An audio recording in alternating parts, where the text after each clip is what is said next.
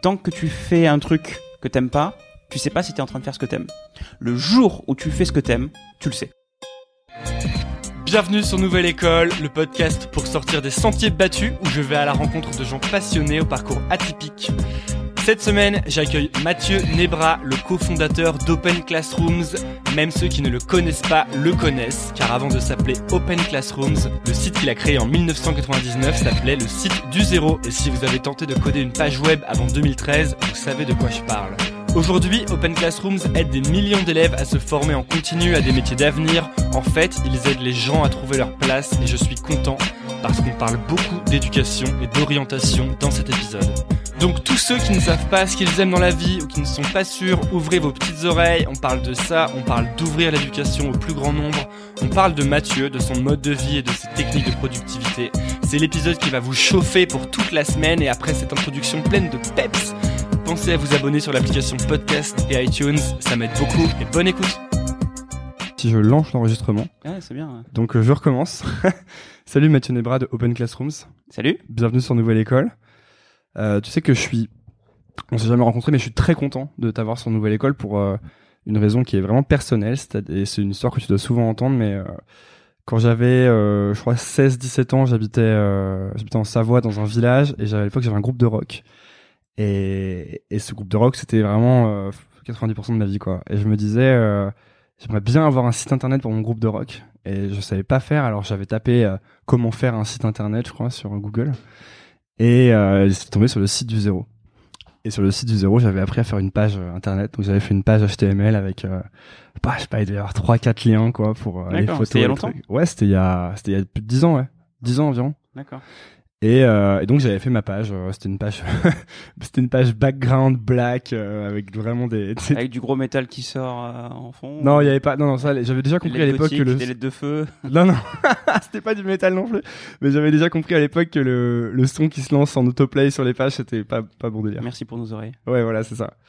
Et euh, donc, ouais, donc oui, euh, je te présente du coup parce que je, je digresse. Tu es donc le fondateur de, de Open Classrooms, Mhm. qui est une euh, qui est devenue en fait une, une, une véritable école en ligne. C'est ça. C'est le nouveau nom du site du zéro en fait. Hein. Ouais, c'est ça. juste changé de nom Vous il y a avez- 2-3 ans. C'est ça. Vous avez changé de nom. Le site du zéro, c'est un site que tu as monté, euh, je crois, en, en 99, C'est ça. quand tu avais 13 ans à peu près. Ouais. Et qui était un site pour apprendre à coder. Et à l'époque, ça a commencé avec euh, HTML et ensuite vous aviez ajouté des, Ouais. des langages parce que les gens pouvaient collaborer. Au bout d'un moment, les gens pouvaient commencer à ajouter des tutoriels, ce genre de choses. Tout à fait. Et euh, là, aujourd'hui, le Open Classroom, ça, bah, c'est beaucoup plus gros que ce qu'était le site du zéro à l'époque. Je crois que vous avez plus de 2 millions de d'inscrits. Mm. Sur le 3 site. millions de personnes qui viennent se former chaque mois dans 120 pays. Et euh, qu'est-ce que le dire? Maintenant Vous avez des formations qui sont reconnues par l'État, Diplômante, ouais. diplômantes. Exactement. Et ça, ça a été un gros changement. Ouais, on va parler de tout ça. Ça m'intéresse beaucoup parce que sur nous, donc le nom du podcast, Nouvelle École, peut-être, mais euh, c'est un thème qui revient beaucoup dans ce podcast, l'éducation, qui moi m'intéresse beaucoup parce que vraiment j'ai euh, zigzagué euh, 30 000 fois entre les, différents trucs et, comme euh, je me suis beaucoup servi ensuite de, nouveaux types de formations, notamment j'ai fait le wagon, ce genre de choses. Euh, c'est vraiment un thème qui m'intéresse, mais je voudrais juste parler de. J'ai regardé les conférences que tu as faites, euh, tes différents TEDx. J'ai lu la plupart de ces articles et il y a quelque chose qui m'intéresse, c'est que tu, tu, tu, tu racontes l'histoire de quand tu étais enfant et t'as commencé à t'as commencé à vouloir apprendre à coder et pour apprendre à coder t'as acheté un livre Mhm. et que ce livre était pas très bien fait etc C'est ça. et pour, et pour en revenir à, à ça je voulais savoir en fait qu'est-ce qui faisait qu'à ce moment-là t'avais envie d'apprendre à coder parce que moi pour le coup j'avais un ordinateur euh, à peu près à la même époque Mhm. et euh, mais j'ai jamais eu envie d'apprendre j'ai jamais même pensé à coder tu vois Le but, c'était pas de coder, le but, c'était de créer quelque chose. Tu vois, euh, créer un site web. À force de- d'en utiliser, tu dis, tiens, si j'en faisais un moi-même, comment ça marche? Comment est-ce que tu montes un site web? Ben, De la même façon que les gens jouent au Lego, pour moi, c'est exactement pareil. Si tu joues au Lego, pourquoi est-ce que tu montes un truc avec des Lego Juste pour le plaisir de construire quelque chose, en fait. Mm. Ben, moi, la, le développement, la programmation, c'est euh, c'est une, création numérique, simplement. donc à l'époque t'étais déjà euh, t'avais déjà accès à fond à tous les sites web etc Non, j'avais une heure d'internet par mois. Mhm. ça coupait le téléphone donc ma mère était pas contente donc euh, j'avais vraiment une heure par mois c'est pas beaucoup on s'en rend plus compte aujourd'hui mais euh, c'était c'était très très handicapant et du coup c'est pour ça que je suis pas allé sur un site web pour apprendre à coder mais je suis allé en librairie euh, à la Fnac à l'époque parce que c'était le seul endroit où tu avais véritablement accès à la connaissance de façon facile. À l'époque, Internet, c'était pas assez développé, pas assez rapide. Tu avais acheté un livre et tu racontes euh, que ce livre était très mal fait. Pourquoi est-ce que c'était mal fait comme ça? Alors, Très mal fait, je sais pas. J'ai quand même réussi à apprendre à coder avec. Donc, euh, mais euh, en tout cas, il était, il était très frustrant euh, par endroit parce que euh, un parce que dès le début, il expliquait qu'il était destiné à des professionnels. Donc déjà, euh, je l'ai, je l'ai acheté parce que c'était un des rares où je me suis dit bon, je vais peut-être essayer avec celui-là. Mais en réalité, il n'y avait aucun qui était réellement destiné à des débutants. Euh, et ensuite, euh, j'avais l'impression en le lisant que l'auteur voulait qu'on ait des difficultés à apprendre comme lui avait eu des difficultés. En gros, un peu genre j'ai galéré, maintenant euh, vous allez galérer un peu. Hmm. Et donc très concrètement, comment ça se matérialise? Bah tu peux avoir des mots qui sont euh, utilisés en page 10 et définis en page 110. Et ça, euh, je l'ai vu quelques fois dans ce bouquin. Et je me suis dit, mais qu'est-ce que c'est? Mais juste pourquoi tu fais ça en fait? C'est Il y a comme un amour de la complexité, je trouve. Oui. euh. mais c'est c'est c'est je sais pas si c'est français ou quoi, mais J'allais dire ça, je sais pas. Est-ce que c'est français? Justement, c'est une question que je me pose. je, je vais éviter de faire du French bashing. euh, Mais je, je le fais trop euh, souvent, ça, je trouve. Je dis, est-ce que c'est français? On sait pas, tu vois. Hmm.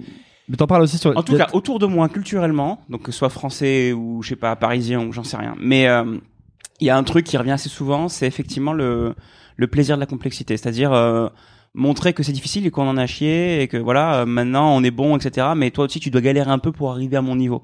Mhm. Et c'est assez ancré dans les méthodes d'éducation. J'ai l'impression. Je me souviens un peu de ça chez certains profs, pas tous, hein, mais chez certains. Est-ce que c'est pas aussi ancré dans le travail, presque, j'ai envie de dire, euh, le côté, euh, quand tu demandes à quelqu'un ce qu'il fait dans la vie, il- on va tous, enfin, en tout cas, moi, je vais, on va toujours essayer de faire, de montrer que c'est très difficile et que, qu'on a beaucoup de difficultés à le faire et que tu, tu, tu trouves pas? Ça, je, je suis, je sais pas. Le-. Là, je, je me, je me connecte un peu moins à cette idée. Ouais. Peut-être parce que mon boulot, il est euh, Ouais. différent, parce que je suis le boss de la boîte maintenant. Peut-être. En fait, j'ai, en tout cas, moi, j'ai acquis euh, une conviction que j'ai plutôt intérêt à parler sincèrement de la réalité des faits autour de moi, donc d'être honnête, que ce soit envers moi-même ou envers les autres.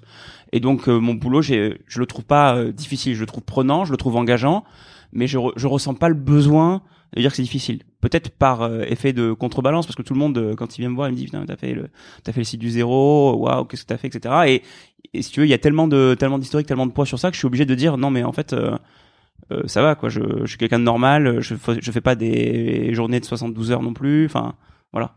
Quand t'as, quand t'as créé le, le site du zéro, en fait, tu l'as créé, c'était pour tes potes? Ouais. Ouais, c'est ça?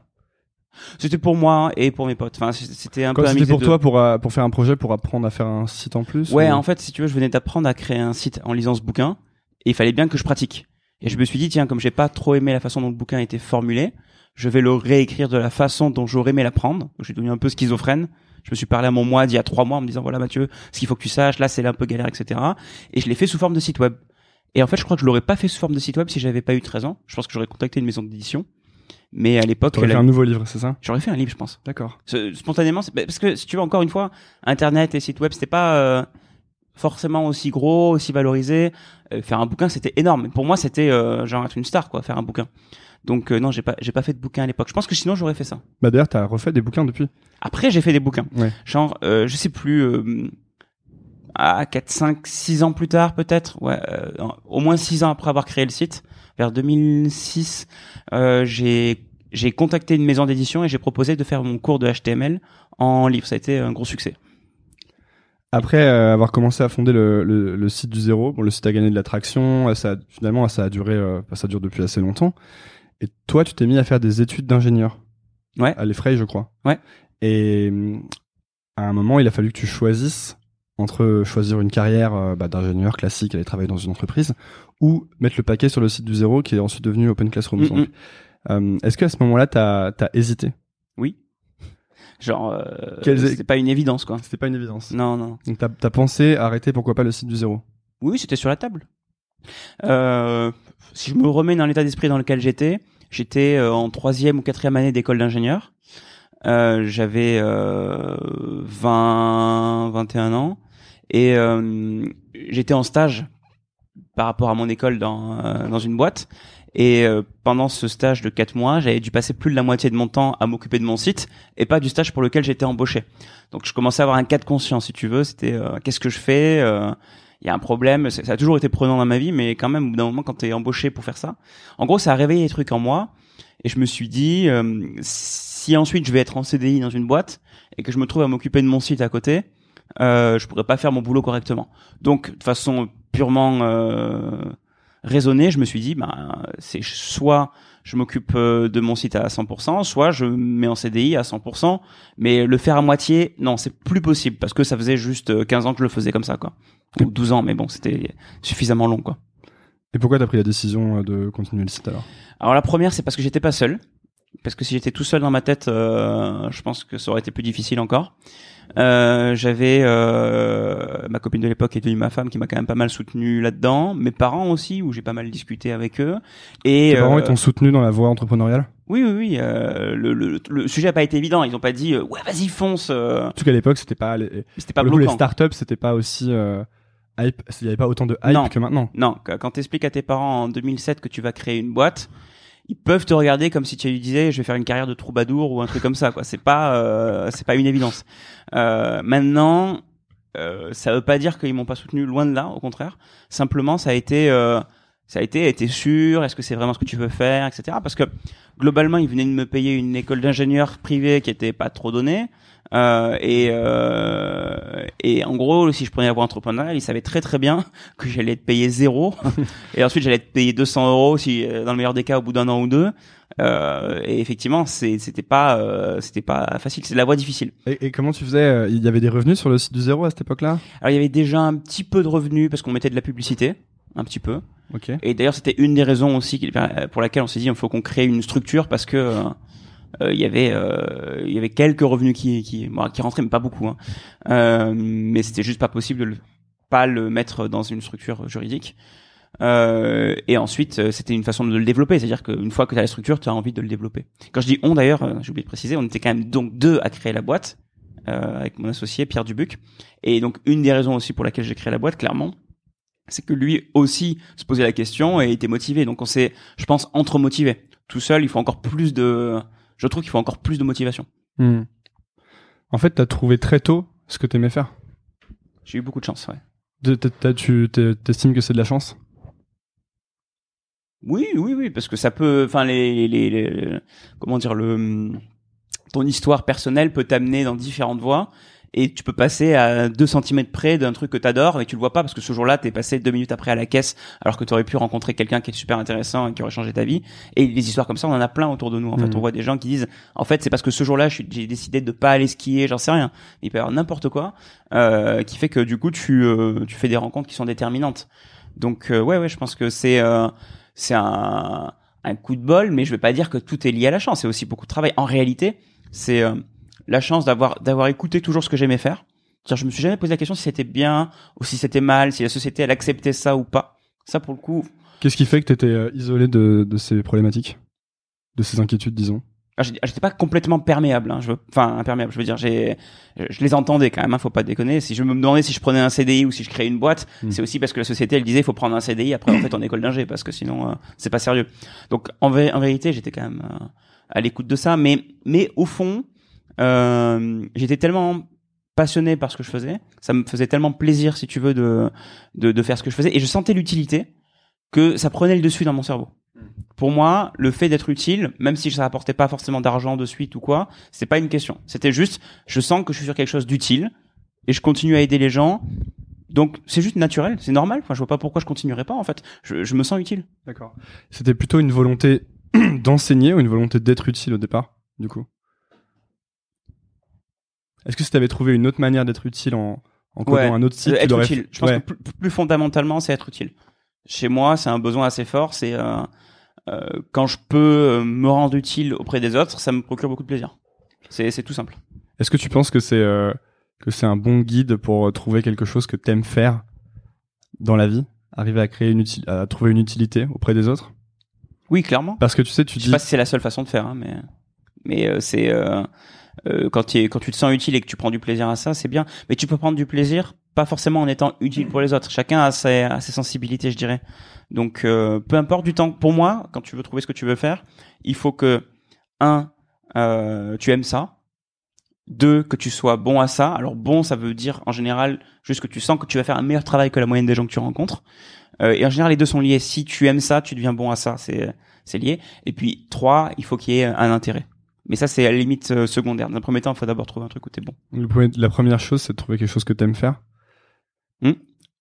Et comment tu, mais justement, toi, toi, on, on dit que t'as eu, tu dis que t'as eu de la chance parce que t'as trouvé très tôt quelque chose que t'aimais faire. Hmm. Et euh, Je savais pas que c'était quelque chose que j'aimais faire. hein. Je pense que je m'en suis rendu compte, genre 13 ou 14 ans après avoir commencé. Mais c'est ça qui est intéressant, c'est que souvent, ce qu'on appelle, ce qu'on appelle des passions, on dit ah lui, lui, il est passionné de, euh, je sais pas, il aime bien faire des films. Ouais. Souvent, il s'est mis à faire des films très tôt, sans trop se poser la question. Ouais. Et il s'est dit, au bout d'un moment, il s'est dit ah tiens, j'aime vraiment bien. Et puis encore plus tard, il s'est dit ah bah en fait peut-être que je peux faire ça dans ma vie. Ouais. Et mais du coup, ça, ça pose la question qui est très complexe, je trouve, de moi, je, je me souviens très bien que quand j'ai commencé mes études, je savais pas ce que j'aimais faire en fait. Je savais pas du tout ce que j'aimais faire. Oh, j'avais quand même quelques indices. Ah ouais? Bah, j'aimais euh, la création numérique. T'aimais la création numérique, voilà. J'ai pris du plaisir à écrire des cours.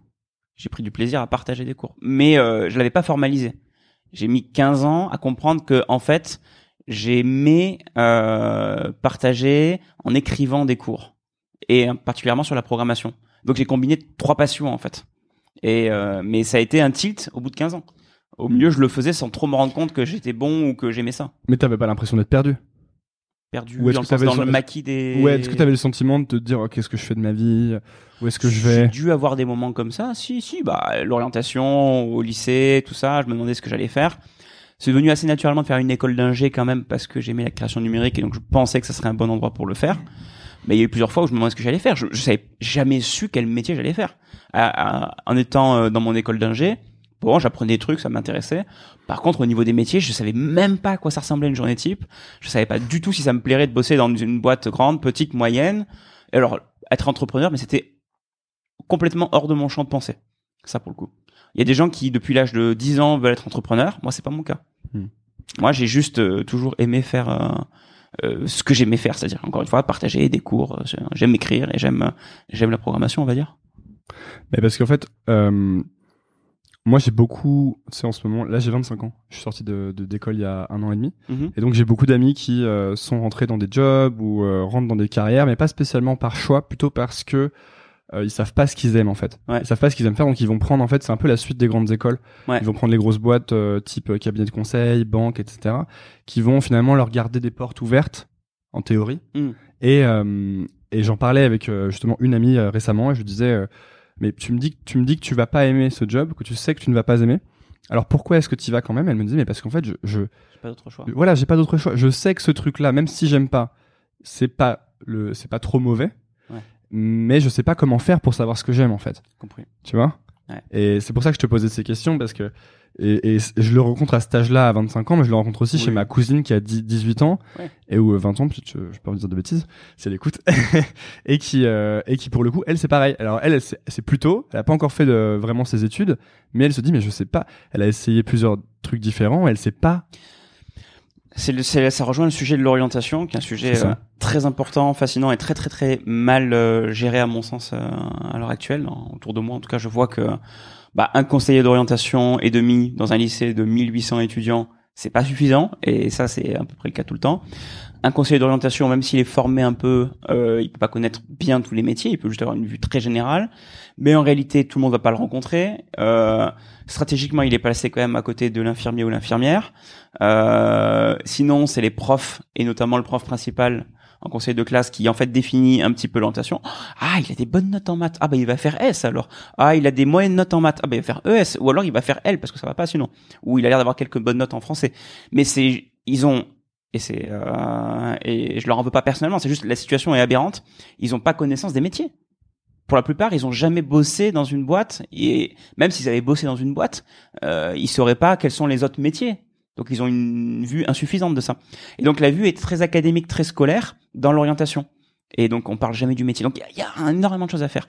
J'ai plein d'idées pour ça, j'ai plein de conseils à donner euh, si tu veux à tes auditeurs, mais euh, je trouve que c'est un c'est un vrai sujet et un énorme gâchis.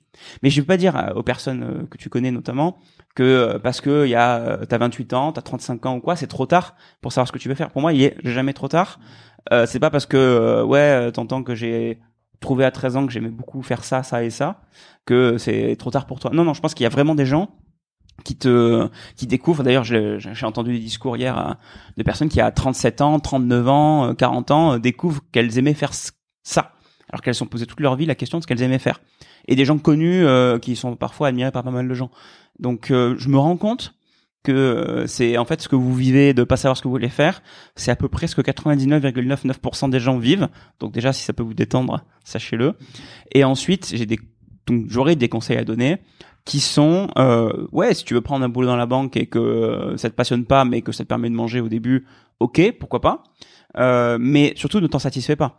Parce que c'est un truc que j'ai découvert euh, tant que tu fais un truc que t'aimes pas tu sais pas si t'es en train de faire ce que t'aimes. Le jour où tu fais ce que t'aimes tu le sais. Tu vois la différence. Mais le problème c'est que si t'as jamais eu ce sentiment très fort et très net que waouh j'adore vraiment faire ça c'est que tu es pas encore arrivé au stade où tu as trouvé. Et je suis sûr que chacun a un truc qu'il adore faire, sûr, sûr et 100% maintenant. Par contre, il faut peut-être chercher pendant un moment. Il faut multiplier les expériences. Mon conseil, c'est de voyager. Si tu en as les moyens, la possibilité, voyager dans d'autres pays, c'est un excellent moyen de faire des rencontres, de découvrir d'autres cultures et de penser le monde différemment. Ça, pour moi, c'est assez fascinant. Et c'est possible de faire des petits boulots euh, très variés, des stages ou des petits boulots, juste pour tout- tester plein de métiers. Et j'insisterai, y compris des métiers qui sont pas forcément valorisés dans la société. Du, du type. Je sais pas. Euh, tu dis aujourd'hui à tes parents que tu veux faire fermier Ah, ok. parce que euh, t'as toujours aimé, je sais pas, la terre, la ferme, etc. Mais écoute, j'ai envie. de- Ça c'est un peu débile, ça on dirait un film euh, Disney. Écoute ton cœur, écoute ton cœur, fais-le, mais juste une semaine. Et tu verras que Oui, ah non ça. c'est vraiment trop chiant de ramasser la merde et, euh, et c'est trop fatigant ou quoi. Ok très bien, il y a pas de problème, euh, tu changes. Mais au moins tu as touché et tu as su ce que tu voulais faire. Au contraire, vraiment tu sens quelque chose que t'aimes faire, eh ben euh, vas-y fais-le. Bah, je pense qu'il faut vraiment le prendre des exemples concrets parce que pour dire que c'est c'est pas euh, c'est pas euh, flou quoi, c'est vraiment des, des histoires qui arrivent. Euh, ma femme, elle, elle, a, elle savait pas trop ce qu'elle voulait faire. Elle avait pas forcément de mauvaises notes en maths, mais elle était meilleure en français. Les profs lui ont dit, tu vas faire elle.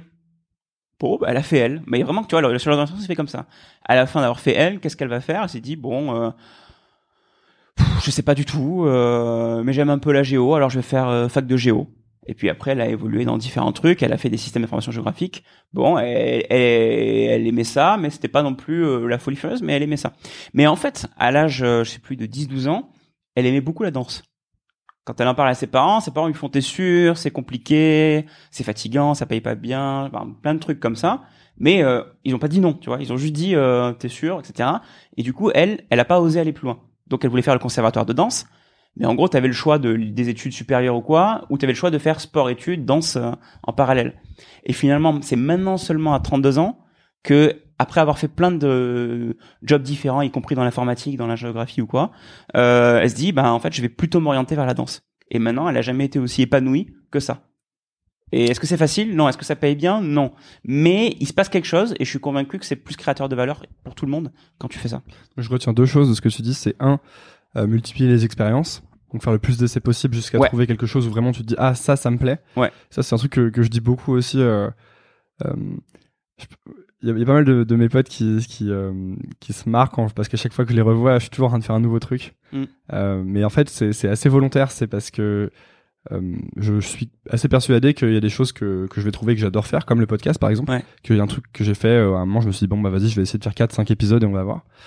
Et le deuxième truc c'est... Euh, euh, bah mince, j'ai oublié. J'avais dit la multiplication des expériences. Ah oui, c'est par rapport à l'enfance. Si Ouais. tu me parles de, de ta femme et du fait que, de ce qu'elle aimait faire quand elle était enfant, est-ce que c'est pas toujours un, un bon guide des choses que tu aimais faire étant ouais, enfant? mais les, les, les gens Sans vouloir dire je vais devenir de mal- joueur de ont foot professionnel. mal à se relier au sentiment d'enfance ou à écouter les trucs qu'ils savaient quand ils étaient enfants. Notamment parce qu'ils pensent que c'est pas sérieux. Enfin, tu vois des trucs comme ça. Ça, c'est quelque chose que j'aime danser, constaté oui, chez les c'est gens pas un métier, oui, mais c'est pas un, c'est pas un, c'est pas un boulot, c'est pas sérieux. Tu vois, donc ça, ça passe complètement dans un trou noir dans ton cerveau en fait. Je pense qu'il y a plein de gens qui effectivement savent des trucs qu'ils aiment, mais ils osent pas aller jusqu'au bout de ça, de creuser ce que ça veut dire, parce qu'ils savent pas quel métier il y a derrière, par exemple, quelle réalité il y a derrière, et donc ils vont pas essayer. Je pense qu'il y a vraiment de ça. Ouais, mais est-ce que c'est si grave de pas savoir quel métier ça donne? C'est quelque chose que tu as constaté chez les gens que t'as, avec qui tu as interagi? Je pense qu'il y a, il y a une espèce de, euh, comment on appelle ça en anglais, analysis paralysis. Enfin, tu es paralysé à force de vouloir analyser ce que tu veux faire. Hmm. Et c'est exactement comme le problème de l'entrepreneur. Tu vas jamais créer ta boîte si tu attends d'avoir l'idée parfaite et le truc parfait. En fait, il faut te lancer, te planter 150 fois, et au bout de 150 fois, il y a peut-être un truc qui va bien marcher. La- pour moi, la seule façon de réussir à trouver ce que t'aimes, Parce que si tu sais pas du tout, c'est de faire 150 trucs différents. Et j'insiste sur le nombre, 150, c'est pas des blagues, même des petits trucs hein, qui prennent un ou deux jours à découvrir. Et euh, à un moment donné, il va y avoir un truc où tu vas vraiment savoir que c'est ton truc. Et ça, euh, tu le sais que quand tu l'as vu. Ouais, c'est presque une manière start-up de, de gérer sa vie un peu, quoi. C'est de faire plein de petits essais et d'itérations. Ouais. Ouais, ouais, peut-être. ouais. Ouais, non, mais je voulais juste dire pour le pour le côté euh, pour le côté enfance, euh, peut-être aussi que t'es pas obligé de considérer que si t'aimais bien le piano quand t'étais enfant, il faut que tu deviennes joueur de piano professionnel. mais- forcément, mais, non, tu non. peux trouver des, Oui. des intersections Oui. entre tes domaines de. Des mélanges. Euh, ça c'est. Je vous entendais parler de ça va- vaguement tout à l'heure, je crois. C'est c'est plus c'est plus des fois c'est plus subtil, tu vois. Euh, on a tous entendu euh, le discours peut-être de Steve Jobs euh, à Stanford ou quoi, qui dit qu'un jour il a appris la calligraphie, il savait pas du tout à quoi ça lui servait, et un jour, le jour où il a lancé le Mac, il s'est souvenu de, des belles lettres et de la calligraphie. Il a fait le premier ordinateur où il y avait vraiment des belles lettres, où en gros les développeurs se préoccupaient de la de la graphie du texte, et qui a été quand même un, un critère euh, particulier pour la, la création du Mac. Donc tous les trucs qui ont pas l'air sérieux, calligraphie honnêtement, qui aujourd'hui faisant des études de calligraphie se dit que ça va créer de la valeur dans sa vie Personne, personne. Mais il aimait vraiment ça. Donc lui, il s'est pas posé la question. Il s'est dit, je vais faire de la calligraphie, prendre un cours de calligraphie, en plus d'un mi- d'un million d'autres choses. Eh ben, c'est ça. C'est tous les trucs qui t'ont plu ou ton expérience passée, même si ça t'a amené à rien. Il faut avoir une certaine confiance dans la vie qu'à un moment donné, toutes ces expériences vont, vont se recouper et toute cette multiplication des expériences font faire, font, font, font euh, de toi l'être unique que tu es aujourd'hui. Là où les gens ont pas toujours, à mon avis, cette euh, vision-là, ils pensent qu'ils sont que le produit de la multiplication de l'école, qu'on est des, des, des pions, des, des, des copies. Je suis convaincu de l'inverse. Je pense qu'il faut déconstruire ça et dire en fait ton expérience de vie elle est unique. T'as plein de choses qui font que personne est comme toi et c'est en multipliant tes expériences qui font qui font qu'aujourd'hui t'as une proposition de valeur qui est différente de tout le monde. Capitaliser sur tout ce qui fait que t'es différent des autres profils en quelque sorte. Ouais, mais c'est la somme de tout. C'est-à-dire chaque truc pris un par un a l'air d'être euh, très banal. C'est pour ça que tu dis de partir en voyage, par exemple. C'est pour ça que tu dis. Ça peut aider, ouais. Hmm. Moi, pour moi, ça peut aider, mais c'est plus une question de rapport au monde, rapport au monde du travail, rapport, rapport aux relations, qui t'aide énormément. Tout est un peu ces soft skills. Tu les, euh, tu vas les, tu vas les travailler en voyageant. Tu vas peut-être faire un petit boulot. Tu vas faire un boulot de, de plongeur, je sais pas, euh, dans un, dans un restaurant. Euh, moi, j'ai été quatre mois à Londres et j'ai fait vendeur de caméras et d'ordinateurs dans un Sony Center. Bah, ça m'a appris deux trois trucs. J'étais pas très très bon, euh, mais j'ai appris par exemple qu'en deux jours en faisant du porte à porte, je pouvais trouver un travail. Genre j'ai pris les, mon CV à la main et je suis parti euh, toquer à toutes les portes. Et aujourd'hui j'ai confiance dans le fait que je peux aller dans un pays étranger, mettre mon CV euh, à chaque porte et trouver un boulot. Ça, ça change des choses quand Ah même. ouais, dans c'est très libérateur parce que du coup, ça veut dire que tu, ta, ta vie, t'as moins de, t'as moins peur en fait. Si t'arrive quelque chose, tu sais que tu pourrais retrouver un travail du coup quoi. Donc c'est tout, c'est comme, comme débloquer des. Ouais, ça, ça a débloqué des, des verrous dans mon cerveau qui croyaient que j'en étais pas capable. Hmm. C'est dur hein, au début, mais en fait en te forçant, donc en sortant de ta zone de confort, donc peut-être en sortant un petit peu de ton boulot dans la banque ou dans le conseil, si jamais c'est un truc euh, que tu fais juste pour euh, de façon alimentaire, bah tu peux euh, tu, peux découvrir des choses passionnantes. Ceci dit, t'es pas obligé de tout plaquer pour pour faire ça. Tu peux prendre quelques week-ends de voyage ou deux trois semaines, ou tu peux te mettre à mi-temps, ou tu peux faire ça le soir et le week-end. Enfin, encore une fois, il y a plein de façons de de, de combiner ton travail alimentaire ou le, ou le truc dans lequel tu es actuellement et de toucher à d'autres domaines.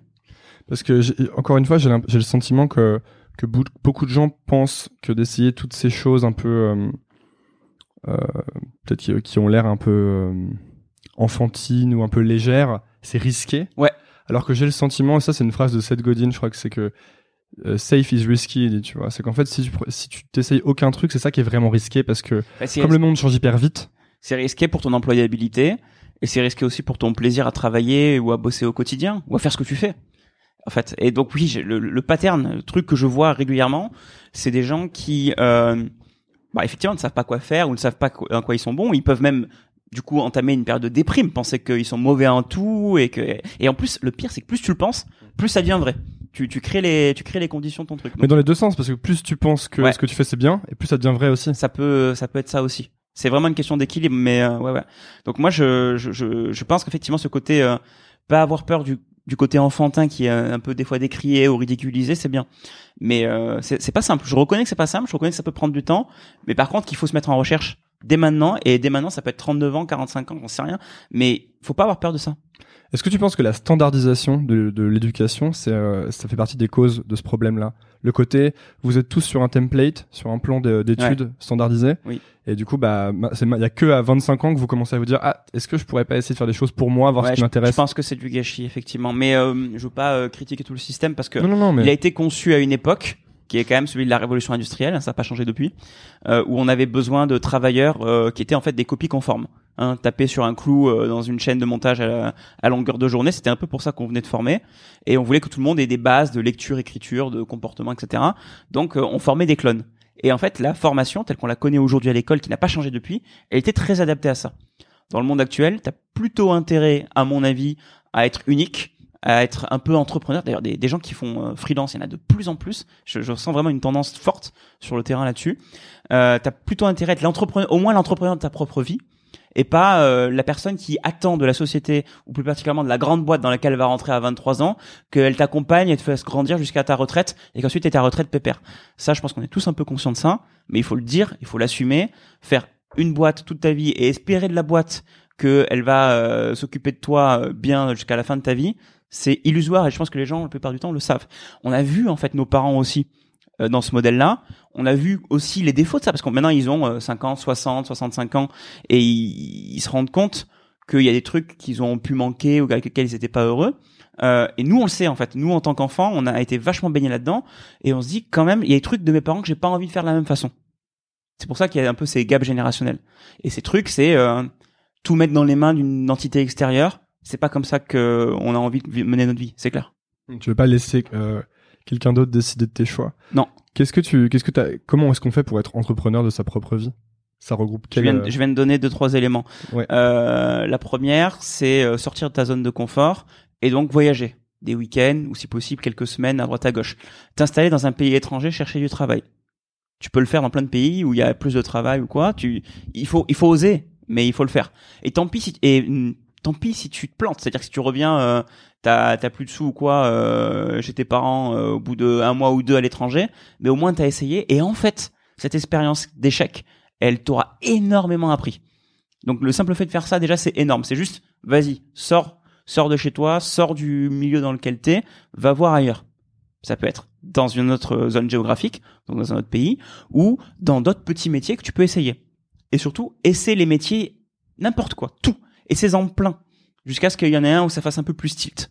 Et après, tu vas combiner tes expériences. Il y a peut-être, euh, tu vas essayer 50 métiers, peut-être qu'il y en a euh, un seul qui va vraiment te plaire, mais tu vas en réutiliser cinq autres que tu as appris. Donc l'expérience des cinq autres qui étaient nulles, cinq mauvaises idées finalement, peuvent se transformer en une bonne idée un jour. Ça, c'est moi, c'est vrai au quotidien. Dans mon boulot, je fais beaucoup d'essais d'expérimentation sur Open Classrooms et j'ai appris que deux ou trois mauvaises idées que j'avais dit c'était c'était nul. Eh ben, je les combine et ça fait une bonne idée. Hmm. Donc c'est aussi ça. Il faut garder confiance dans le fait que les mau- les mauvaises expériences, les échecs créent des bonnes choses. Vraiment, j'en suis convaincu. J'insiste beaucoup là-dessus. hein.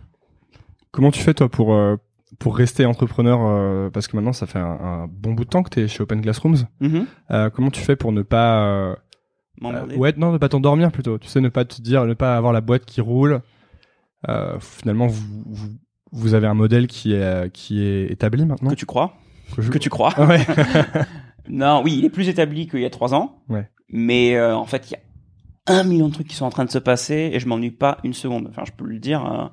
Mon problème, c'est plutôt, euh, ok, euh, faut que je j'y aille euh, tranquillement, doucement, parce que je suis tellement passionné que j'ai envie de tester plein de choses. Et Mon cerveau, finalement, a été dopé à ça. C'est-à-dire qu'aujourd'hui, ma façon de me comporter, de parler, d'expérimenter des projets, elle, elle est liée à mon expérience ces 10, 15 dernières années où j'ai tellement euh, appris à me comporter comme ça qu'aujourd'hui j'ai- cette euh, particularité que j'ai envie de tester plein de projets, plein d'expérimentations jusqu'à ce que je trouve quelque chose qui marche.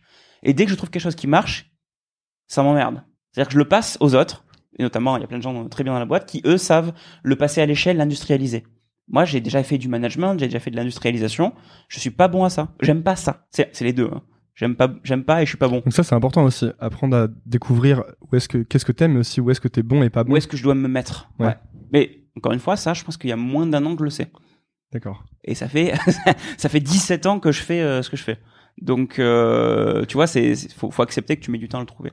C'est un peu un message de chill à, aux gens qui écoutent. Pour moi aussi, moi je sais que Quel- voilà, on je- va aller vachement vite, tu sais. j'ai envie de dire, euh, c'est pas parce que euh, c'est des startups euh, ou que tu m'entends parler à 2000 à l'heure et que c'est vrai que je vais peut-être assez vite que j'ai pas envie de te dire chill, euh, calme-toi, prends des moments de recul. Mais vraiment, on prend pas de moments de recul pour l'orientation. Je pense qu'il faudrait, j'ai écrit un billet récemment d'ailleurs là-dessus. Il faudrait que tu, euh, si tu peux, tu prennes six mois, un an après le bac pour voyager ou pour tester des métiers, ce que, ce que tu peux faire, pour comprendre euh, ce que tu as envie de faire ensuite. Et je pense que c'est pas du temps perdu, je pense que c'est du temps de gagner. Parce que prendre la mauvaise voie et vouloir continuer pendant cinq ans dans cette voie-là, pour te rendre compte à la fin, en fait, c'était pas vraiment ce que j'aimais faire, et ben revenir un peu en arrière, c'est un peu gâcher du temps quand même, globalement. Ouais, ou après, les, à la limite, tu peux encore le faire après les études, quoi. Ce qui est une autre étape euh, avant d'entrer dans la vie active et de prendre ton, Tu ton peux boulot. aussi, mais si les études s'avéraient en fait être un domaine qui t'intéresse pas tant que ça, Hmm. J'ai envie de te dire réoriente-toi au milieu, mais c'est encore plus dur pour les gens de se réorienter au milieu. Du coup, ils attendent d'aller jusqu'au bout, de dire bon, j'ai quand même le diplôme. Bon, je vais quand même faire un peu le travail. Bon, 3 4 5 ans, bon 10 ans, OK. Résultat des courses à 50 ans et tu te dis bon là, je vais peut-être faire quelque chose. Mais euh gens, il est pas trop tard non plus à 50 il ans. n'est pas trop tard. Mais clairement, il n'est pas trop tard. Non, mais dis ça parce que mais je- plus tôt, plus tôt tu peux euh, te mettre dedans, plus euh, mieux c'est pour toi. Mieux c'est pour juste pour ton plaisir à bosser au quotidien. Toi, tu considères que vous avez une mission de d'orientation en plus de la mission de formation Euh, écoute, la mission euh, d'Open Classroom, ça c'est encore euh, un peu particulier. On a mis du temps à comprendre ce qu'on faisait. On- On avait beau faire des trucs et croire savoir ce qu'on faisait, en fait, on n'a pas, on a que récemment écrit que la mission d'Open Classrooms, c'était de rendre l'éducation plus accessible. C'est votre why, c'est ça C'est le why, exactement. Start Why. exactement. Euh, et après, Je précise, c'est un livre de, enfin, un talk ou un livre de Simon Sinek pour les gens qui écoutent. très célèbre, qui est très court et qui Ouais. donne euh, quelques idées intéressantes. Euh, J'essaie en général de commencer mes talks comme ça, mais tu vois là, je l'ai pas fait. Ouais. Euh, et euh, surtout, au-delà de la mission, parce que ouais, euh, rendre l'éducation plus accessible, t'es es gentil, tout le monde veut bien ça, c'est... Bah, déjà, c'est quand même un guide. C'est-à-dire que si on fait quelque chose et que ça ne rend pas l'éducation plus accessible, on va refuser de le faire. Ça, c'est un premier élément. C'est un guide dans la boîte pour savoir ce que tu fais, ce que tu fais pas. Ce qui est très important, c'est de savoir ce que tu fais pas. Et ensuite, on l'a décliné en vision, qui est beaucoup plus pratique pour les 5-10 prochaines années à venir, qui est comment est-ce qu'on fait cette mission? Eh ben, concrètement, on on aide les gens à trouver un emploi ou à évoluer dans leur poste. Donc, on va mesurer notre euh, succès par le nombre de personnes qui ont trouvé un emploi grâce à nous. Et donc, si pour ça il faut faire de l'orientation, on va faire de l'orientation. Si pour ça il faut faire de la formation, on va faire de la formation. Si pour ça il faut préparer les gens à l'entretien d'embauche, on va préparer les gens à l'entretien d'embauche. Et en fait, c'est pour ça qu'on est devenu un peu full stack, c'est-à-dire quelque part, on est petit à petit, on, s'étend en fait au-delà de la formation, on aide vraiment à la préparation à l'emploi et on est en train de travailler beaucoup la partie formation, euh, orientation. Tu vois, mais on le fait parce que ça a du sens par rapport à cette vision qui est une façon d'exécuter notre mission. Donc, il faut toujours définir un peu cette, euh, cette mission globale Ouais. pour être sûr de jamais trop s'en écarter. C'est ça. Sinon, tu risques de t'en écarter en ayant la tête Ouais. dans le guidon. Et notamment, Vous vous en apprendre- êtes écarté à des moments? Bien sûr. Ouais. Si on si on définit des missions aujourd'hui, c'est parce qu'on s'est planté, euh, parce qu'on a on a on a pris des, des voies où on se rendait compte c'était pas forcément euh, ce qui nous aidait à faire ça. Je peux t'en citer un, je te rassure. Euh, mais en- pour pour expliquer en fait le raisonnement, c'est que euh, ouais, on est une boîte, ouais, il faut qu'on gagne de l'argent, mais l'argent n'est surtout pas une finalité pour moi. Euh, c'est un moyen de réussir ta mission si toi, t'as- ton but dans la vie, c'est de gagner de l'argent, très bien. Dans ce cas, tu fais une boîte qui gagne de l'argent. Et je connais plein de secteurs qui gagnent beaucoup plus d'argent que de créer des boîtes dans l'éducation. C'est clair et net. C'est beaucoup plus compliqué. L'éducation, t'as intérêt à avoir envie sur le long terme. Sinon, euh, les, les startups en EdTech, globalement, c'est des tout petites startups et elles ont du mal à décoller. C'est c'est dur, quoi, l'EdTech. Euh, mais euh, non, non, vraiment, le, le fait de de pas prendre en fait le premier contrat qui arrive parce que ouais t'as une grande boîte qui veut t'acheter ton service pour euh, 200 ou 300 000 euros et au début t'es fasciné par euh, par la proposition de valeur. C'est pas exactement ce que tu faisais mais bon tu vas tu vas le créer pour la boîte parce que finalement euh, elle te l'achète pour 200 300 000 euros. Bah tu le fais. Et du coup tu fais ça une fois deux fois trois fois. Et avant que tu aies eu le temps de dire ouf t'es une boîte qui est une espèce de d'agence. de de- d'agence déjà. Donc tu fais tu fais du, de la presta ce qui est très bien hein, plein de gens peuvent faire ça. Mais qui a ni queue ni tête souvent. C'est à dire que tu tu vas un peu à droite à gauche tu cours après plein de trucs. En gros dès qu'il y a de l'argent tu le prends et t'exécutes le truc que la boîte te demande. Et nous on a plutôt essayé de faire un produit c'est-à-dire d'avoir une vision de ce qu'on veut faire et de refuser et euh, je te dis que tous les jours on refuse des gens qui nous appellent euh, parce qu'ils nous disent mais vous voulez pas faire un cours en ligne pour notre boîte ou quoi? Et euh, ou un cours privé, j'en sais rien, parce qu'ils trouvent qu'on fait des bons cours, et on leur dit non, et on peut vous conseiller telle et telle boîte, mais nous on le fera pas. Ça, c'est le truc où on a dit, euh, ça, ça remplit pas notre mission parce que, en fait, ça rend pas l'éducation plus accessible. Tu vas faire un cours privé pour une boîte. Tu vas être payé pour ça. Mais tu vas être aussi euh, dans un état d'esprit, dans une, dans un mode de fonctionnement qui est très différent. Et on peut pas aller plus loin. Est-ce qu'on peut pas dire pourquoi est-ce que vous voulez rendre l'éducation plus accessible? Ah oui. Alors, si tu veux euh, aller creuser jusqu'au fond du fond, Ça, ouais, c'est ça qui m'intéresse. euh, ça rejoint mon besoin de partage, mon besoin d'aider. C'est un besoin fondamental pour moi. C'est un besoin qui est pas discutable en fait. Mais c'est un besoin qui vient d'où, tu penses? Tout le monde a des besoins. Hmm. Certains ont des besoins de reconnaissance, certains ont des besoins de sécurité, des, il y a plein de besoins euh, fondamentaux qui sont indiscutables. Et ben euh, euh, moi, le mien s'est développé assez tôt. Si je te fais euh, Non, mais la preuve, hein, la parce que- psychologie, je saurais pas te dire quel est le moment défi ouais. qui euh, à l'âge de 3-4 ans euh, fait que j'avais besoin d'aider les gens. Honnêtement, ça me vient pas. Euh, mais je sais pas, j'ai testé, j'ai pris du plaisir à aider des gens et donc j'ai eu envie de le faire plus. Et plus je l'ai fait, mieux je l'ai fait. Et est-ce que là récemment, et c'est pas la première fois, mais vous avez levé des fonds. Mhm. Est-ce que du coup, pour aller dans cette mission de rendre l'éducation plus accessible, c'était important de devenir internationaux ou de, de grossir beaucoup? Mm. Là, pour le coup, c'est une vraie décision parce que vous auriez pu décider de rester bootstrappé. euh, Très stratégique comme décision et loin d'être une évidence comme la création de la boîte. À un moment donné, tu décides est-ce que tu vas lever des fonds ou pas. Le problème de la levée de fonds, c'est que ça peut être aussi une vision très court-termiste. Tu as de l'argent à court terme, mais à long terme, tu peux avoir des investisseurs qui ont des visions différentes de toi et qui t'amènent dans une direction dans laquelle tu ne voulais pas aller. Nous, on a eu la chance d'avoir plusieurs propositions au début. Et on a pris pas forcément celle qui payait le mieux, mais on a pris celle où on sentait le mieux avec la personne qui était en face. Euh, mille fois, je refais la même chose. Hein. Mille fois. Est-ce que c'est pas une règle assez générale, même quand tu cherches un boulot euh, Bien sûr, mais mais des fois, alors des fois t'as pas le choix. Hmm. J'ai envie de te dire, si t'as faim et que t'as besoin de payer ton loyer, euh, je vais pas te dire non non continue. Non, prends ton truc, mais t'arrêtes pas à ça. Ça c'est ça c'est vraiment le message que je veux donner. C'est euh, euh, tu peux continuer à chercher quand même à côté. Euh, et sinon la levée de fonds, ben ouais, on a on a trouvé des gens qui euh, se trouvaient avoir euh, euh, une personnalité avec laquelle on se sentait bien, qui sentait qu'on on- qui, qui nous comprendrait, qui nous écouterait, et effectivement ils nous ont écoutés y compris dans les moments difficiles. Et Dieu sait qu'on a eu des moments difficiles dans l'histoire de la boîte, dans les moments où euh, tu sais pas si la boîte elle va survivre encore quelques mois, euh, où honnêtement t'es investisseur, t'as dépensé de l'argent dedans, un million, deux millions, tu te dis mais je vais perdre tout mon argent. La situation pourrait être tendue. Globalement, on a quand même toujours eu des très bonnes relations. Et ça, c'est une vraie force, c'est une vraie chance que que je reconnais qu'on a dans Open Classroom, c'est que et avec mon associé et avec nos investisseurs, on n'a jamais eu de moment de tension comme je peux en entendre dans plein de boîtes. Je, je touche du bois là. En ce moment Avec même ton associé, tu dirais mais- que c'est de la chance ou est-ce qu'il y a vraiment eu une période il y a une de construction. Ouais. Non, on s'est jamais engueulé, vraiment. D'accord. Euh, parce que moi, déjà, je j'aime pas m'engueuler. Donc, j'essaie toujours de trouver des solutions. Et puis, on a appris à se connaître aussi. On a appris à se connaître. Alors, euh, j'aime pas m'engueuler, mais j'aime pas non plus euh, faire un truc que j'aime pas. C'est-à-dire que profondément, si je fais un truc qui est contre mes valeurs, je vais, je vais être malheureux et je vais pas le faire, ou je vais arrêter, ou je vais me barrer. Hmm. Au bout d'un moment, c'est très fort chez moi, c'est viscéral. Euh, voilà. Mais j'ai pas envie de le faire au détriment de mes relations avec les gens. Je dis pas euh, t'es nul, ton idée c'est de la merde ou quoi. C'est juste non, profondément, là je suis en train de faire un truc que j'aime pas, je peux pas. Je peux tenir cinq minutes pour faire un truc que j'aime pas. Je fais tous les jours des trucs que j'aime pas. Mais euh, mais si ça va très très loin contre mes valeurs, au bout d'un moment je ne peux pas. Je ne peux pas. Pour rejoindre un peu la question de qu'est-ce qu'on faisait comme euh, activité dans la boîte qui fait qu'au bout d'un moment je voulais plus, j'en pouvais plus. On vendait de la pub. C'était historiquement euh, sur Open Classroom, ce site du zéro. On vendait de la pub, c'était pratique parce que les cours étaient gratuits. Et euh, du coup, mettre de la pub, c'est une façon de financer la, les cours gratuits. Et euh, plus le secteur de la publicité a évolué, plus il fallait mettre des grosses pubs euh, pop-up, pop-under, euh, habillage dans tous les sens, plus ça devenait n'importe quoi, plus en plus ton objectif c'était pas que les gens apprennent, donc que l'éducation soit plus accessible, c'était de mettre de la pub qui gênait l'affichage pour avoir du temps de cerveau disponible pour les gens, en gros. Euh, et ça, j'ai mis du temps à m'en rendre compte, parce que profondément j'aimais pas, mais je savais pas trop pourquoi.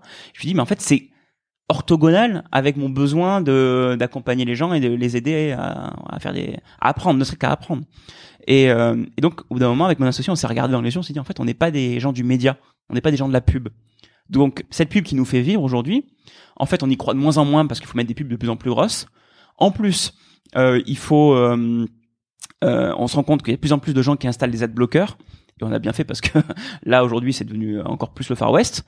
Euh, qu'est-ce que qu'est-ce qu'on fait? Et c'est à ce moment-là qu'on a dit ok on va débrancher les publicités une par une petit à petit, pas d'un coup parce que sinon on, va plus pouvoir vivre. Et on va créer un nouveau modèle qui a été le modèle euh, freemium où on a réussi à garder les cours gratuits et à créer des nouveaux services aujourd'hui c'est ce qu'on fait, euh, de formation en ligne où tu es accompagné par un mentor, tu as un diplôme et ça c'est ce qu'on fait payer, pas les cours, mais l'accompagnement. Et c'est ce qui nous fait vivre. Hmm. Ça c'est euh, en deux ans on a renversé le modèle de la boîte qui à l'époque vendait de la pub et vendait des livres papier. Et à ce moment-là, le livre papier en plus, il se trouvait que ça marchait de moins en moins bien. Euh, on a arrêté les deux et on a créé un nouveau modèle et qui a largement dépassé ce qu'on faisait avant. Donc on a renversé le modèle de la boîte. Vous aviez peur que les gens soient pas prêts à payer pour euh, des cours en ligne? Mais on n'a fait pas fait payer pour des cours en ligne justement. C'est ça le truc. On a fait payer pour des services pour les, des Vous faites notamment les, pour les certifications, c'est ça? Pour les certifications ou pour le mentor qui t'accompagne et qui t'amène à un diplôme. Tous les cours sont euh, gratuits. Mais en fait, ce qu'on fait payer ici, le vrai modèle aujourd'hui d'Open Classrooms, c'est un modèle à 300 euros par mois où tu es accompagné par un mentor qui te fait faire des projets professionnels. Donc, ça te fait un portfolio. Et qui, à la fin, aboutissent à un diplôme reconnu par l'État. Et quand je dis diplôme reconnu par l'État, c'est un vrai euh, papier, celui soit d'Open Classrooms, soit celui d'une école partenaire d'Open Classrooms. Par exemple, aujourd'hui, tu peux être data scientist avec Central Paris sur Open Classrooms. Et à la fin, tu as le diplôme de Central Paris. Aucune différence avec les gens qui ont fait l'école. En plus, euh, vous avez un, un système qui est que si tu trouves pas de- d'emploi dans les six mois, tu peux être remboursé de ta formation. Ouais, c'est ouais, ça ouais. c'est ça. On a lancé la garantie d'emploi euh, il y a un peu plus de six mois. Et euh, six mois après ton diplôme, si t'as pas trouvé de travail, on te rembourse les frais de formation Open Classrooms. Est-ce que parfois ça risque pas de vous biaiser à, à pousser les gens dans des métiers pour euh, Pour qu'ils fassent des métiers quand ouais, même. pour qu'ils prennent un job comme pour que vous ayez des on bonnes a, stats on, on a, on a, on a prévu le coup. Encore une fois, tout est lié à notre mission, à notre vision. Ouais, il faut, il faut que l'intention reste euh, honnête. Si ça. tu, si tu commences à la tordre, euh, tu as un problème. Et là, l'intention, pour qu'elle reste honnête, ce qu'on a fait, c'est que on a écrit clairement les conditions de cette euh, garantie d'emploi. Et on a dit, ce sera dans le secteur pour lequel tu t'es formé. Un secteur très proche, en tout cas. On te garantit que si tu fais une, un, un boulot de développeur web, tu auras un, un métier dans le développeur web. Il y en a plein hein, des métiers connexes à ça. Mais en tout cas, on, ouais, on te garantit ça, ouais. Et pourquoi est-ce qu'on en est sûr? Bah parce que les gens trouvent un emploi déjà tout court, et surtout euh, parce que on a euh, on a créé des formations uniquement sur des métiers qui recrutent, qui sont en tension. Comment vous faites pour savoir que pour pour ne pas vous planter à ce sujet-là? On fait Parce- des sondages, on teste, on regarde les statistiques de Pôle Emploi, on rencontre les employeurs, on sort du bureau, on va voir les gens et ils nous disent euh, ah là j'ai trop trop de mal à recruter des data scientists Mhm. une fois, deux fois, cinq fois, dix fois. Au bout d'un moment, on commence à se dire il y a un truc qui se passe quoi. Et vous étudiez la question parce qu'imaginons que on te dise euh, j'ai trop trop de mal à recruter des, des data scientists, mais que dans trois ans ce soit plus le cas du tout, Mm. que ce soit que une hype ou quelque chose comme ça. On fait gaffe à ça Ouais. autant que possible. euh, parce que justement, on va regarder le métier. Et souvent, d'ailleurs, ce qu'on se rend compte, c'est que les gens, euh, par exemple, en ce moment, ils sont au taquet sur la data science, euh, mais euh, ils savent pas trop bien ce que c'est un data scientist. Donc, il y a des boîtes qui recrutent des data scientists, mais en fait, ce qu'elles veulent, c'est des data analystes, qui est un autre métier qui est proche, mais qui est moins complexe. Euh, ben, on, on en tient compte et on fait une formation de data analyst et on crée, on écrit les projets du parcours en fonction de ce métier-là. Donc, on essaie de tenir compte au maximum. Et ensuite, est-ce que le métier va changer sûrement? Bah ouais, ouais. Mais ça, on, on peut pas le deviner, on n'est pas devant. Donc, euh, nous, notre seul euh, euh, message par rapport à ça, notre seule force, c'est qu'on est capable de transformer la formation très vite. C'est-à-dire que si euh, le métier est en train de changer, en 3, 4, 6 mois, on continue en fait même. On va modifier la formation pour qu'elle reste à jour par rapport aux besoins du secteur. Vous avez pas peur de, de sacrifier des cours qui seraient devenus obsolètes? Pareil, Je me posais une question par exemple Mhm. euh, en relation au, au cours de HTML et CSS. Euh, je me disais mais en fait est-ce que maintenant c'est encore pertinent d'apprendre aux gens le, le HTML et le CSS Très clairement. puisque tu peux faire euh, un Squarespace en une minute et demie, deux minutes? Bah, il y a des cas où justement tu n'as pas besoin de le faire. Ouais. Mais en fait, il y a plein de cas où euh, tu as besoin de savoir comment ça marche. C'est juste euh, si tu as juste besoin d'un site en deux minutes très simple, sans complexité, oui, tu peux utiliser un outil en ligne qui le fait. Très bien. Mais euh, si tu veux bosser chez Open Classroom, c'est que tu connais pas tes bases de HTML, t'es mal barré. Y compris si tu travailles pas dans le développement. Hein.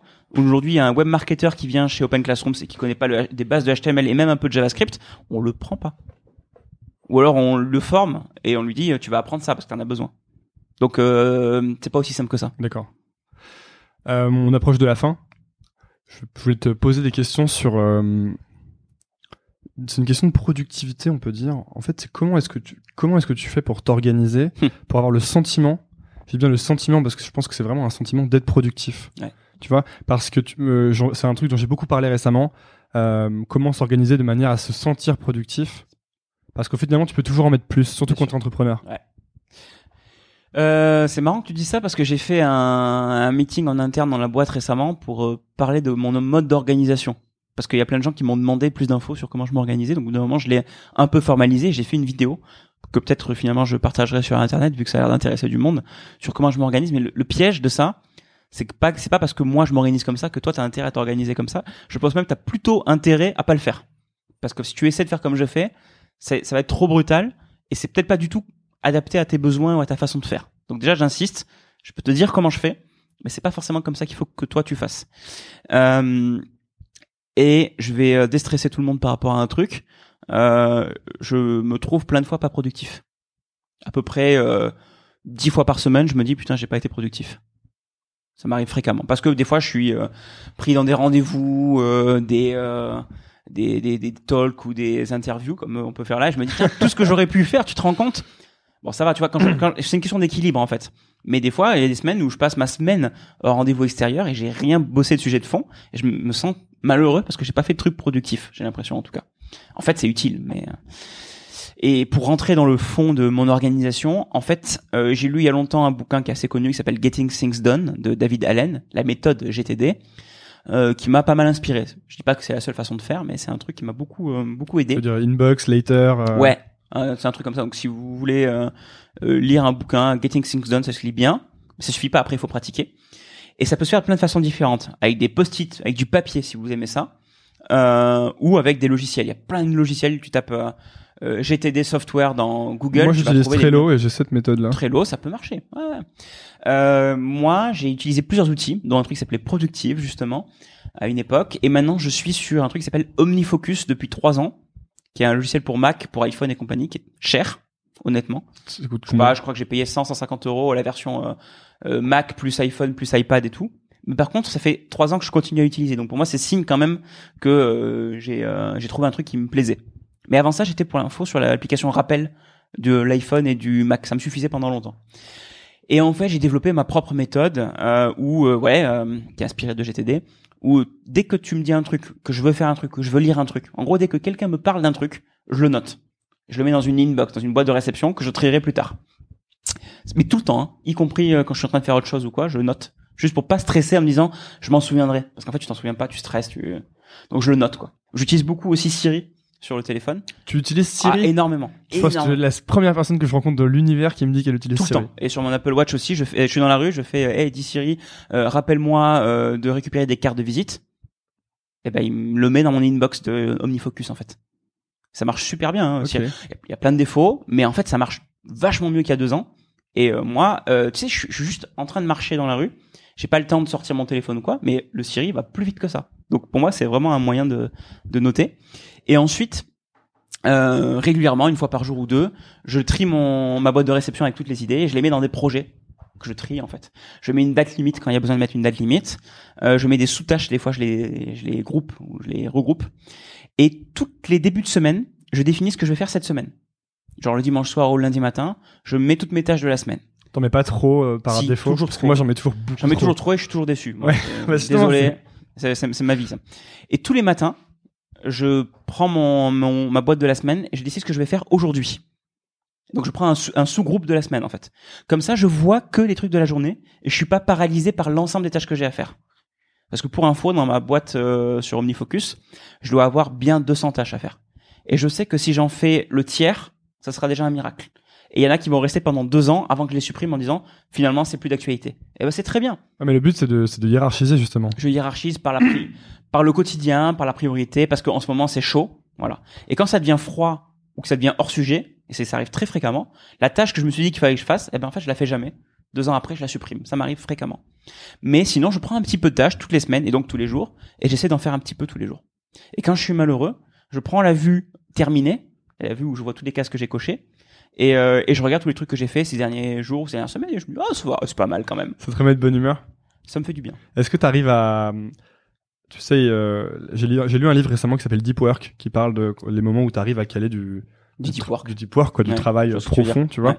Euh, comment tu t'organises pour ça? Est-ce que tu as, est-ce que as une méthode? Est-ce que tu te dis le matin, c'est le moment où je fais mon travail, mon deep work, ou est-ce que c'est le soir ou Mon l'après-midi deep work, est-ce que tu le cales quand tu peux? Il marche pas quand je suis au bureau en général parce qu'il y a trop de monde qui vient me voir, il y a trop d'échanges. Mais c'est bien de faire ces échanges, je suis content de les faire. Mais je peux pas faire que ça sinon je suis malheureux parce que justement je fais aucun deep work. Faire du deep work, j'ai essayé de le faire chez moi, ça marche un peu. Donc je fais du télétravail de temps en temps. Mais souvent, ce que je vais faire, c'est que je vais faire du télétravail dans un café. Je me pose n'importe où, hein, même pas très loin du bureau ou de chez moi. Pourquoi c'est mieux un café? Je je sais pas pourquoi. J'ai j'ai dû lire des trucs et j'ai dû en être convaincu. Euh, mais parce que le, le bruit ambiant, en fait, t'aide à te concentrer. D'ailleurs, il existe des sites où De- tu peux télécharger bruit du bruit ambiant, non pas du bruit blanc, du bruit de café ou de cafétéria, et euh, et tu peux récupérer ce bruit-là alors que t'es euh, loin de tout. Parce qu'il paraît que ça, je sais pas, ça te met dans un mood de réflexion. J'en sais rien, mais, mais je, je- je me suis pris de surprise des fois à, à aller à ces services-là. Et sinon, je suis juste dans un café, je me mets dessus et je et je bosse et je bosse, mais alors avec une efficacité, un truc que j'ai j'ai oublié que j'étais capable d'être aussi efficace. Je fais trois heures dans un café et euh, je suis super heureux. Et je fais que ça, ça va pas parce que tu vois, il faut que j'équilibre avec le reste, voir les gens et tout ça. Mais euh, mais ouais, ça marche super bien. Qu'est-ce que tu ferais si euh, Open Classroom se cassait la gueule du jour au lendemain? Je sais pas, j'ai aucune idée. Tu vois, je suis comme euh, le lycéen qui sait pas du tout ce qu'il va faire plus tard. J'ai aucune idée. Euh, le fait que j'ai réussi à faire tout ce que j'ai fait jusqu'ici, quelque part, me donne une certaine confiance dans le fait que bon, j'ai, je, je dois pouvoir refaire des trucs, mais je peux tomber très bas. Et euh, ce que j'ai pas dit, c'est que l'entrepreneuriat, c'est des montagnes russes. C'est euh, tout est plus fort en fait. Quand t'es salarié, c'est un peu lissé. Tu vois, c'est comme une sinusoïde, ça, ça monte, ça descend lentement. Quand tu es entrepreneur à ton compte, euh, tout est plus fort. La montée est plus forte. Et quand tu es en haut, tu as l'impression vraiment d'être le roi du monde. Et trois jours plus tard, et je plaisante pas, trois jours plus tard, tu peux être tout en bas et dire euh, je suis nul et tout le monde me l'a dit et ils avaient raison, etc. Et ça, dans ma vie, ça m'est arrivé plein de fois. Et je sais que ça sera encore le cas demain et après-demain. Là, je suis dans un truc d'ascension qui est super top, mais je suis aussi très sûr que je vais avoir des moments durs. Donc maintenant, je prends du recul par rapport à ça, ce qui fait que les moments durs sont un peu moins durs, même s'ils sont durs, euh, pour me dire, en fait, là, je suis en bas de la courbe, mais après, ça va remonter. Comment tu fais pour gérer le psychologique justement? Est-ce que t'as, tu t'es quelqu'un d'assez stable ou euh, je prends mon Assez stable, ouais. ouais Je prends- pense. parce que moi je sais que je suis on, on parle de CO et de CBA Mhm. et moi ce qui est marrant c'est que je les ai dans une journée en fait Oui, le matin je vais me dire ah, ouh et le soir Ouais. je vais me dire mais t'es vraiment une merde ce que tu Ouais, fais c'est naze ouais, et je recommence le lendemain tu vois et euh, pour le coup je te parle de ces trucs de productivité etc parce que je pense que moi ça m'aide à gérer justement la, la psychologie tu vois de trouver des méthodes qui font que tu te Rationaliser un peu. ouais c'est ça Ça m'aide à rationaliser. Mais en vrai, tout n'est pas rationnel. Il y a des fois où il se passe des trucs, euh, un gros truc de merde et euh, t'es t'es en panique et en fait t'as merdé et tu t'en rends compte et t'es vraiment une sale merde et tu te dis vraiment qu'est-ce que j'ai foutu depuis euh, depuis des mois. Euh, voilà. Euh, ouais, ça m'arrive. Mais après, euh, moi, moi, ce qui m'aide aujourd'hui à avoir ce discours, c'est un parce que en ce moment, tu fais l'interview, je me sens bien. Donc euh, je serais, je serais déprimé, j'aurais peut-être pas le même discours. ça me fait plaisir Voilà. Euh, et deux, euh, l'expérience.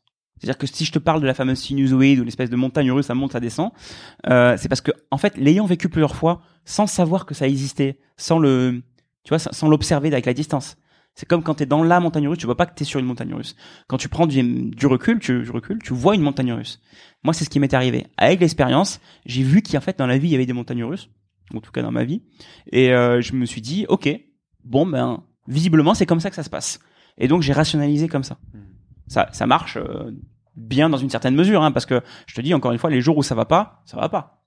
Mais j'arrive à le traiter. J'essaie de, j'ai beaucoup, euh, j'ai beaucoup travaillé dessus. J'essaie de, de pas péter un câble, de pas, euh, tu vois, tout casser. Mais j'essaie surtout de m'écouter. Ce qui fait que, en fait, normalement, j'essaie d'éviter de tomber dans les cas extrêmes en m'écoutant assez tôt, en ajustant le, la route, le tir, avant que ce soit vraiment la merde. Et ça, c'est parce que je l'ai pas fait plein de fois que je te dis ça aujourd'hui. hein. Dernière question, c'est une question que je pose à presque tous les invités. C'est euh, quel conseil tu donnerais à, toi, mais il y a 10 ans? Euh, alors il peut y en avoir plein. Et d'ailleurs, ça serait le sujet d'un billet de blog que je vais écrire depuis longtemps. Euh, si je me, si je dans le temps et que je, mm, alors moi, j'ai, enfin, je sais pas, si je vais dire j'ai beaucoup de chance parce que finalement j'ai, j'ai, j'ai pris une voie qui n'était pas du tout évidente, mais je me suis écouté. Donc euh, j'ai- pas envie de dire mais putain tu t'es complètement planté, il faudrait que tu refasses, tu vois. Euh, c'était à refaire, moi je pense que je, suis content de ce que j'ai fait. Maintenant, si tu veux le généraliser, il y a quand même un ou deux trucs importants.